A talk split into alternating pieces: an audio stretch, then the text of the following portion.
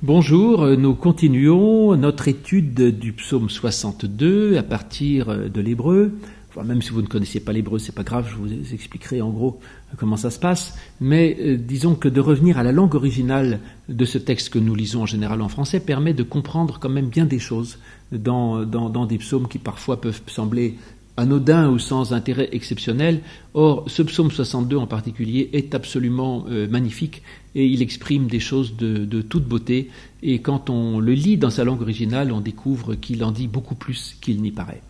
Psaume 62, dont le titre que nous avions euh, commenté la dernière fois, euh, une fois de plus, semble anodin, mais on dit déjà beaucoup, au chef de chœur d'après Yedutun, et en fait qui dit simplement, si on traduit tout cela à partir de l'hébreu en français, parce que Yedutun c'est de l'hébreu, c'est pas un mot français, je sais pas pourquoi les traducteurs le laissent, ça veut dire A pour exceller, donc pour l'excellence, euh, pour exceller dans la louange de Dieu, parce que Yedutun, ça veut dire celui qui est le, louangeur, c'était l'un des chefs de chœur, effectivement, euh, qui était fait pour louer Dieu. Euh, mis en place par David, et psaume de David, c'est-à-dire chant de l'amour. Donc il s'agit effectivement d'exceller dans la louange du Dieu d'amour. Voilà, en fait c'est ça le titre, exceller dans la louange du Dieu d'amour. Et donc ce psaume n'est pas un psaume de lamentation, même s'il est question de, de difficulté, euh, c'est un psaume véritablement de louange et qui dit une sorte de foi euh, absolue en Dieu avec ce petit mot que nous avions trouvé à partir du verset 2 puis au verset 3 et qu'on retrouvera encore plein de fois ce petit mot en hébreu ach, euh, comme le ach allemand, mais qui veut dire oui, certes, assurément, bien sûr, ou ah, mais plus que cela, en général, ce mot veut dire seulement. Et donc, nous avions vu effectivement, oui, c'est seulement en Dieu que mon âme est en silence, oui, c'est seulement lui qui est mon rocher et mon salut, et etc. On va voir encore ce ach seulement qui apparaît plein de fois. Et donc, dans le début du psaume, je vous relis le, le début de ce que nous avions déjà lu donc de l'excellent sur Yedutun, donc la louange, cantique de David, c'est-à-dire de l'amour, que seulement vers Dieu en silence est mon âme, et à partir de lui est mon salut. Seulement lui est mon rocher et mon salut, ma forteresse, je ne chancelle pas grandement. Et à partir du verset 4, nous avions commencé à voir ce qu'il en était. Il est écrit Jusqu'où hurlez-vous sur un homme, virgule, vous assassinez? On avait vu cette mise en garde extraordinaire du psalmiste contre euh, ceux qui, qui hurlent sur les gens, qui les maltraitent, qui leur disent du mal, qui les imposent, qui leur imposent des choses et que c'est assassiner. Alors là, il y a d'ailleurs une petite variante, c'est que dans le, le, texte massorétique, donc le texte officiel, il y a écrit simplement Jusqu'où hurlerez-vous sur un homme, virgule, vous assassinez? Évidemment, certains manuscrits euh, se sont dit il manque le, pronom vous assassinez qui Et donc on rajoutait vous l'assassinez ou vous le tuez. C'est d'ailleurs comme ça que les traductions mettent, hein, euh, vous cherchez à le tuer. Euh, et donc le tuer, vous le tuez, euh, mais en fait le, psaume dans sa version originale n'a pas vous l'assassiner, c'est vous assassiner.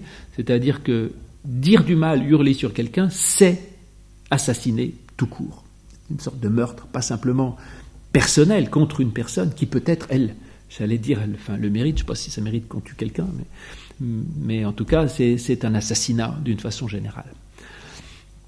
Et puis, ma, traduction, alors là, est complètement fautive d'ailleurs, euh, puisqu'il me met jusqu'à quand vous jetterez-vous sur un homme euh, chercherez-vous à le tuer? Je ne vois pas de chercher là-dedans. Euh, le psaume dit simplement vous le tuez, point. Jusqu'à quand? Et c'est même pas jusqu'à quand d'ailleurs, c'est jusqu'où? Jusqu'à quel point chercherez-vous ou hurlez-vous sur un homme? Question posée, bonne question. Parce qu'effectivement, on peut quand même parfois, j'allais dire, faire un reproche à quelqu'un, mais jusqu'où? Et c'est la question qu'il faut se poser. Et que d'autre part, dire du mal à, quelqu'un, imposer, attaquer, maltraiter, hurler sur quelqu'un, c'est assassiner. Ensuite, le psaume continue en disant euh, comme une muraille qui penche, comme une clôture qui se renverse. Alors, euh, c'est à peu près cela parce que nous avons effectivement euh, Kulkam. Alors, Kulkam, ça veut dire vous tous. Alors, le problème, c'est ce vous tous, à quoi est-ce qu'il est, à quoi est-ce qu'il se rapporte? Alors, dans ma traduction, effectivement, il, il le rapporte à ce qui précède. Euh, vous tous, vous, tous, vous êtes des assassins, autrement dit. Mais le texte massorétique euh, invite à prendre ce kulkam avec ce qui suit. Donc, que kir natouille comme un mur penché, euh, gader, une, un mur de, une clôture, effectivement, gader, adhouya, qui se renverse. Donc comme un mur penché, je veux bien garder l'idée du mur penché, et comme la clôture euh, renversée, je veux bien aussi. La question c'est qu'est-ce qu'on fait de ce, euh, cool, c'est-à-dire de vous tous? Coolcam, forme développée de vous tous. Je vous ai dit, la, la Septante en particulier met la virgule après le vous tous. Vous assassinez vous tous, c'est-à-dire il dit vous êtes en fait tous des assassins. Eh, tous, ça nous prend en compte nous aussi, parce que si tout le monde est un assassin, je ne vais pas prétendre être le seul à ne pas l'être, à mon avis. Et donc, la Septante, elle, a mis la virgule après le vous tous, hein, le cam, et donc vous êtes tous des assassins. Donc vous tous, vous assassinez le faible. Ou alors, euh, la virgule, elle est avant, et, avant le cam, et donc euh, jusqu'à quand Jusqu'où hurlerez-vous sur un homme et vous assassinez? Vous tous, virgule, vous êtes comme un mur penché et une clôture renversée. Alors ce vous tous, vous êtes comme une clôture renversée et un mur qui penche. C'est-à-dire que, euh, effectivement, on est tous comme nous sommes tous, et pas simplement les, méchants, je dirais, mais nous sommes tous euh, comme un mur qui est en train de, tomber. Alors, ce mur qui tombe, ça m'intéresse, puisque tout à l'heure, la dernière fois plutôt, nous avions évoqué la forteresse qui était faite avec des pierres. Euh, et la pierre, c'est Dieu lui-même. Et donc, il y a aussi le mur penché. C'est cette construction que nous faisons avec des pierres aussi, tiens, justement, peut-être même avec des pierres divines, c'est-à-dire que nous nous construisons des systèmes religieux. Et cette construction de pierres, elle peut tomber et elle peut basculer. Et donc, nous avons le danger et je pense que cette mise en garde, elle ne s'adresse pas simplement aux méchants, ben, comme si je m'adressais à ceux qui ne sont pas gentils, mais vous tous, et donc moi aussi, je suis comme un mur qui penche et une clôture renversée. Soit euh, parce que je suis moi aussi, moi aussi, pardon, éventuellement coupable de parfois de hurler sur les autres ou d'assassiner euh, moralement, soit parce que euh, moi aussi, je suis, je, dis aux autres, pourquoi vous acharnez-vous contre moi? Euh, je, suis une pauvre muraille fragile, et finalement, pourquoi vous me tombez tous dessus? Moi, je, je, suis qui? Je suis peu de choses, je suis une muraille fragile, je suis pas une, je suis pas moi une forteresse, je suis pas invincible, je suis pas quelqu'un qui, qui prétend être supérieur à tout, je, je suis fragile.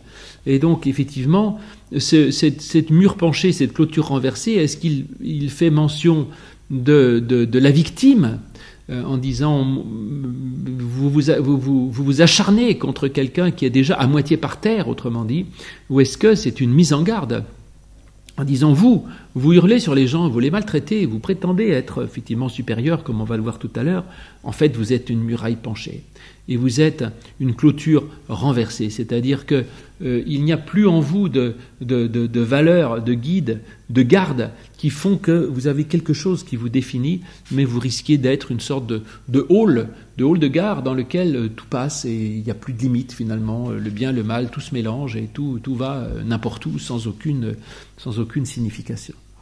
Alors c'est peut-être un petit peu les deux. Maintenant, ce mur penché, cette clôture renversée, il s'agit dans les deux cas de, construction. C'est pas une clôture de fil de fer. Hein. La, clôture euh, en Orient, c'était un muret, si vous voulez, un muret. Mais la différence entre le mur, ici le kir, et la, clôture, le, le, c'est que le mur, euh, kir, viendrait de, ce que, ce l'on pose dessus des, la kora, qui est la poutre. Et donc c'est un mur sur lequel on va poser une poutre et qui est donc un mur de maison, si vous voulez. Donc c'est pas, à mon avis, une muraille d'ailleurs défensive, hein, c'est un mur de maison. Et donc je construis moi quelque chose et ce mur euh, est ou, mon ennemi, j'en sais rien, enfin celui qui construit risque d'être un mur qui penche et qui donc tombe. Et là il y a, à mon avis, une mise en garde assez grave de dire faites attention qu'il y a deux dangers, je dirais, dans nos vies. Soit d'être une, je dirais, une clôture renversée. Alors là, clôture renversée, c'est-à-dire qu'il n'y a plus ni de dedans ni de dehors, il n'y a plus de valeur, il n'y a plus de foi, il n'y a plus de conviction, et donc c'est simplement le, n'importe quoi absolu. Euh, il y a des gens comme ça, finalement, qui n'ont, sont sans foi ni loi, sans, sans valeur, sans conviction, sans rien. C'est dommage. Et ensuite, le mur penché, c'est qu'il y a bien une construction, une élaboration de quelque chose, mais qui est, qui est penché, qui vacille, qui ne tient pas et qui peut très bien s'écrouler et en s'écroulant euh, faire des victimes. C'est, je dirais, là, une foi mal construite, une foi mal pensée, ou une foi construite de travers, euh, de façon non pas stable. Et ça, c'est dangereux. Parce qu'effectivement, toute construction, toute élaboration théologique ou toute élaboration euh, de, de, de, système de valeurs religieuses ou spirituelles euh, peut être droit et solide ou peut être un mur penché qui peut s'écrouler d'un moment à l'autre. Et ça fait partie des choses que, nous essayons de, transmettre à nos catéchumènes, hein, de, les aider à se construire une foi euh, solide et pas une foi qui peut pencher d'un côté ou de l'autre mais une foi solide et droite, de se poser déjà les bonnes questions et d'être capable de résister, je dirais, au vent dans un sens, au vent dans l'autre, ou à la toute pression d'un côté ou de l'autre, pression du matérialisme, pression d'un athéisme, d'un égoïsme, de, de, sentiments de, de l'absurde ou d'autres choses, donc de murs qui ne soient pas renversables, justement. Et donc voilà, vous tous, vous tous, vous êtes comme un mur penché et une clôture renversée. Le, principal danger, la principale menace, je dirais, de tout, de tout croyant ou de, ou de tout homme. Et ce n'est pas le tout parce qu'il y a effectivement le danger de la mauvaise attitude est encore décrite dans le verset 5, qui est encore plus difficile à traduire. Alors, dans ma traduction, j'ai oui, ils tiennent conseil pour leur renverser de son poste élevé, ils prennent plaisir au mensonge, ils bénissent de leur bouche, et maudissent intérieurement pose. Alors, tel que c'est là, l'avantage, c'est que, c'est toujours l'avantage des traductions, dirais-je, c'est qu'elle est assez compréhensible. Oui, ils tiennent conseil pour le renverser de son poste élevé. Le renverser, il s'agit de qui? On suppose que, finalement, il y a une sorte de jalousie et que c'est l'homme, euh, donc moi, ou, l'innocent, le juste, finalement, il est euh, bien élevé et, et, donc non seulement il lui hurle dessus, mais en plus ils essayent de le, mettre par terre et de le rabaisser. Alors de rabaisser quelqu'un, c'est évidemment très, très mauvais. L'humiliation n'est jamais euh, une bonne chose et que quand on rabaisse quelqu'un, on, commet une, une forme d'assassinat, comme c'était dit au verset précédent, au verset 4. Et puis, donc, ils prennent plaisir au mensonge, ce qui n'est pas une, bonne chose, évidemment. C'est-à-dire, lorsque la parole devient fausse, qu'elle sert non pas à dire une vérité créatrice, mais à dire quelque chose qui est au service de la tromperie, euh, du mensonge et probablement de la dissimulation et de l'égoïsme ou du profit personnel, c'est évidemment dramatique. Ils bénissent de leur bouche et maudissent intérieurement. Donc là, ça dénonce euh, l'hypocrisie absolue de la foi, de ceux qui ont des langages euh, religieux tout à fait comme il faut et qui, dans le fond, intérieurement, euh, pense du mal. Donc, le, tel que c'est traduit, pour une fois, la traduction a un grand mérite parce qu'elle est extrêmement claire et finalement dit des choses d'ailleurs assez belles que j'assume très bien. Enfin, je comprends très bien que, de quoi il s'agit. Et puis, on termine par le mot pause qui justement nous met, nous donne la tranquillité et la pause. Et donc, on s'arrête là, là-dessus. Voilà, Dieu lui donne la pause. Donc ça, c'est très bien. Le problème, c'est que c'est beaucoup, beaucoup, beaucoup, beaucoup plus compliqué que ça. Parce qu'en effet, quand on lit le, texte hébreu, on a cela. Encore le ar, qui commence euh, au début, donc oui ou seulement.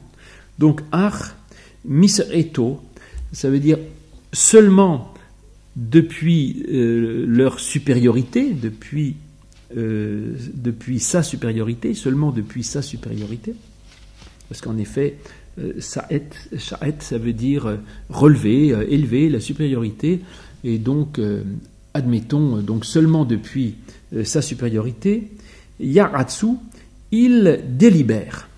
Ya'atz, ça veut dire comploter, tenir un conseil, délibérer. Et donc que seulement de leur supériorité ils tiennent conseil, le adéhar, le le, pardon, le hadiach, pour euh, précipiter, euh, nadar, verbe pas très fréquent qui veut dire pousser, chasser. Donc ils tiennent conseil pour chasser Yiratsu et ils se plaisent, qui ne veut à peu, à peu près rien dire. Ratsa, ça veut dire avoir du plaisir, être, être favorable. Donc ils se plaisent, on pourrait dire que, donc que de leur supériorité, ils tiennent conseil, et pour chasser, ils ont plaisir. Euh, qu'est-ce que ça veut dire? Bon, écoutez, euh, c'est compliqué. Parce que la traduction habituelle coupe effectivement le texte d'une certaine manière et euh, l'hébreu le, coupe complètement différemment, ce qui change le sens, en tout cas, de la, deuxième moitié de son, du verset, comme nous allons le voir. Pour ce qui est du début, donc je maintiens, admettons, euh, euh, ils prennent compte, ils prennent en part, ils prennent part de leur supériorité. Alors la question c'est de la supériorité de qui?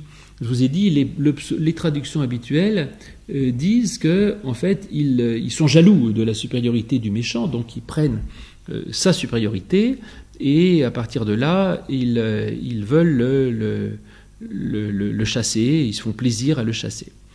Ou alors ils partent de leur propre sentiment de supériorité pour le chasser. On ne sait pas, mais comme là je pense que c'est au singulier, c'est effectivement de sa supériorité euh, qui, agace les autres, et donc ils veulent le mettre par terre et mettre conseil entre eux pour le, le, fiche dehors, et qu'en cela ils prennent plaisir, donc ils prennent plaisir à chasser quelqu'un. Ce qui est euh, étonnant dans tout ce passage, c'est l'idée d'un, groupe qui, fait conseil, qui s'organise et qui se, qui se coordonne pour s'opposer à une personne unique. Alors évidemment que là c'est facile et Saint Augustin en particulier dans son commentaire immédiatement considère que celui dont il est question, euh, jusqu'où hurlerez-vous sur un homme Eh bien c'est le, Christ, qui est donc seul euh, contre tous. Donc il s'agirait d'une sorte d'expression de, Jésus qui est effectivement de, sa supériorité puisqu'il est euh, l'égal de Dieu, autrement dit, et que c'est ça qui a été insupportable pour les autres, et que donc ils ont tenu conseil pour euh, le chasser, et ils ont pris leur plaisir au fait de le chasser. Mais c'est la deuxième partie du verset 5 qui euh, est donc plus compliquée, comme je vous disais, suivant le découpage qu'on en fait. Parce que la traduction habituelle dit Ils prennent plaisir au mensonge, ils bénissent de leur bouche et maudissent intérieurement. Très bien. Mais en fait, euh, ça ne va pas tout à fait. Parce que si on lit le texte tel que les massorettes l'ont découpé, on n'a pas, pas tout à fait ça. On a Kazav bepiv, mensonge dans sa bouche, Yevarehu, ils bénissent. Mensonge dans sa bouche, ils bénissent. Et là, les massorettes mettent la virgule à cet endroit-là. Au lieu de dire euh, il y a du mensonge dans sa bouche, ils bénissent intérieurement, et ils maudissent, euh, ils bénissent euh, en parole et maudissent intérieurement.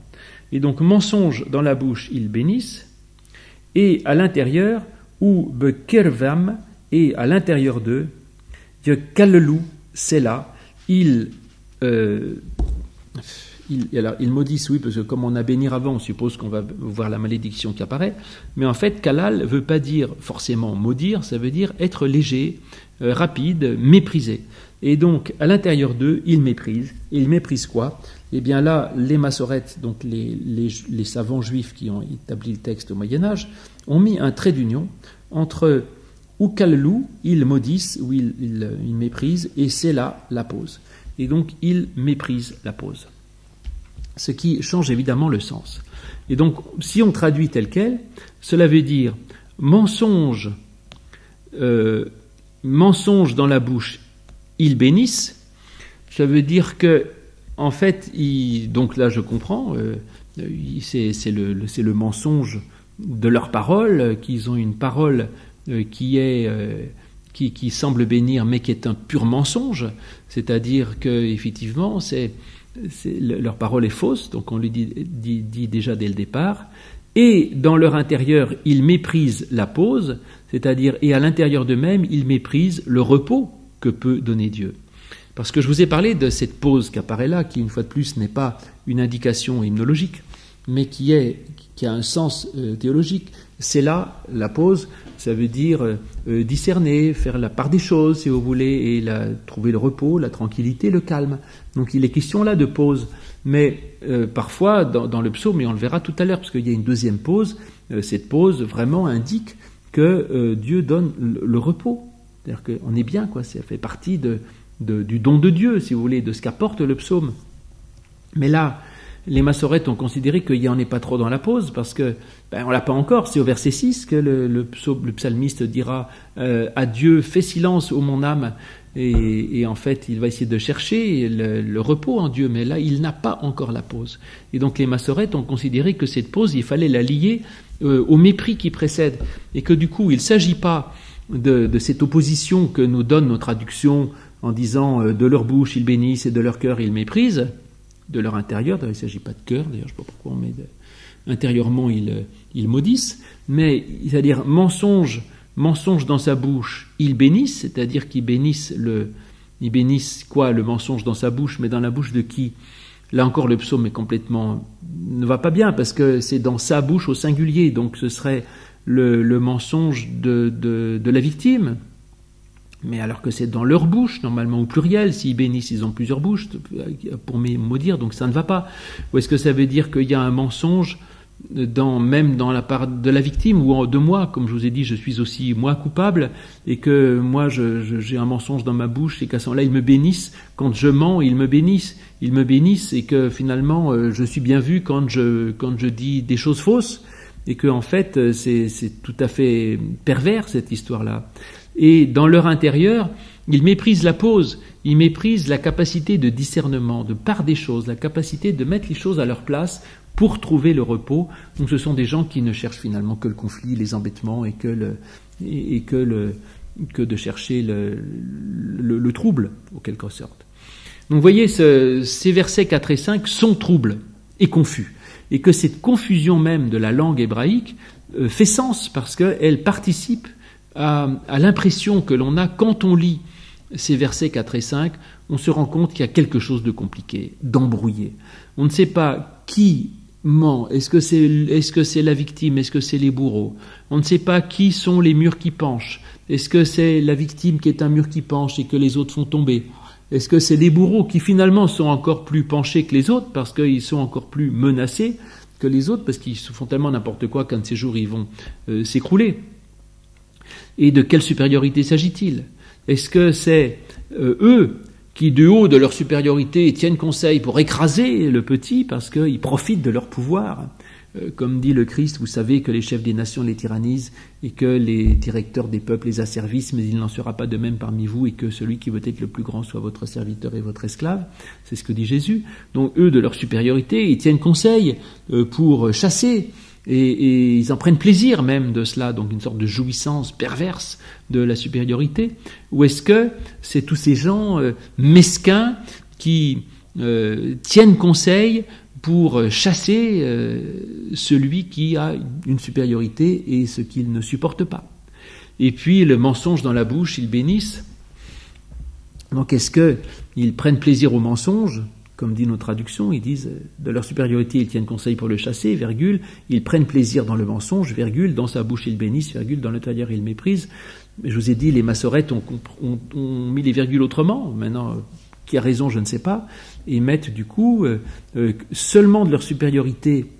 Ils tiennent conseil pour euh, chasser son plaisir, pour chasser et ils en prennent plaisir, virgule, mensonge dans sa bouche, ils bénissent, virgule, et dans leur intérieur, ils méprisent la pause, point.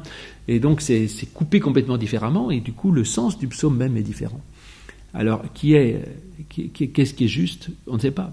Sachant que même, d'ailleurs, mensonge dans sa bouche, ils bénissent, et dans leur intérieur ils méprisent, le, joli parallèle que nous sortent nos traductions, qui fonctionne très bien, hein, ils bénissent de leur bouche et maudissent intérieurement, ça ne va pas. Parce que, euh, effectivement, dans leur intérieur, ils méprisent ou ils maudissent, ça c'est au pluriel, mais mensonge, dans sa, mais dans sa bouche, ils bénissent, le sa bouche est au singulier.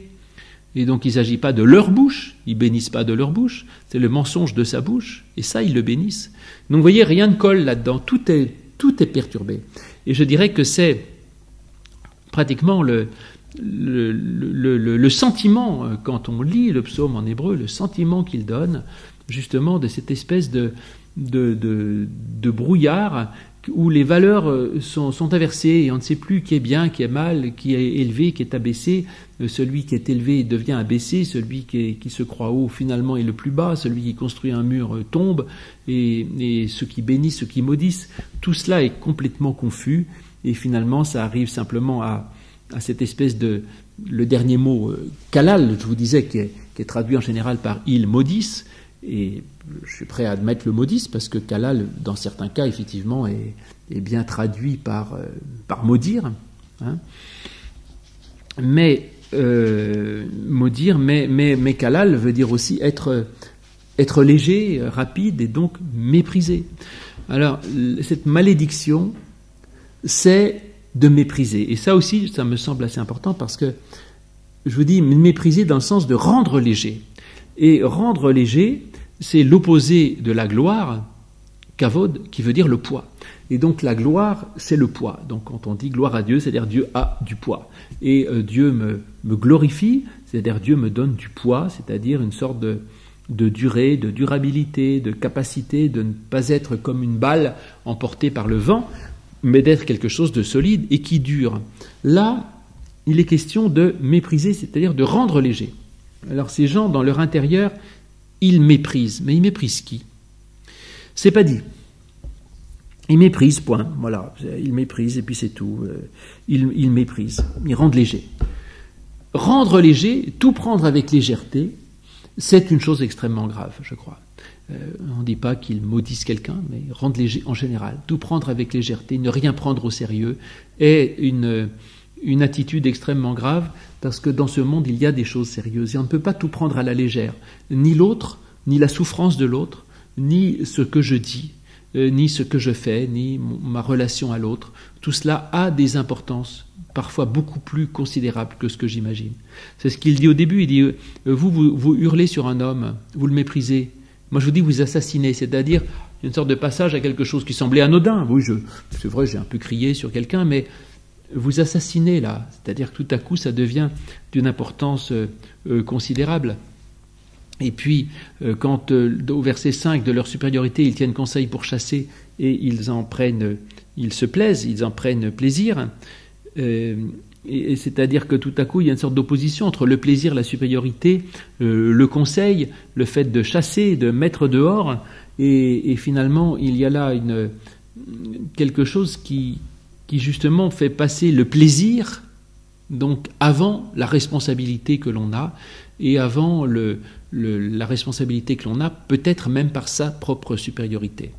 Et donc oui, c'est cette légèreté dramatique quand elle est dans l'intérieur, et que dans l'intérieur, nous sommes invités à avoir non pas de la légèreté, mais au contraire du poids et de la solidité que l'on met en Dieu. Et quand on méprise tout, quand on, traite tout avec un certain cynisme, eh bien on finit par mépriser même le cela, c'est-à-dire la pause, c'est-à-dire la tranquillité et la paix.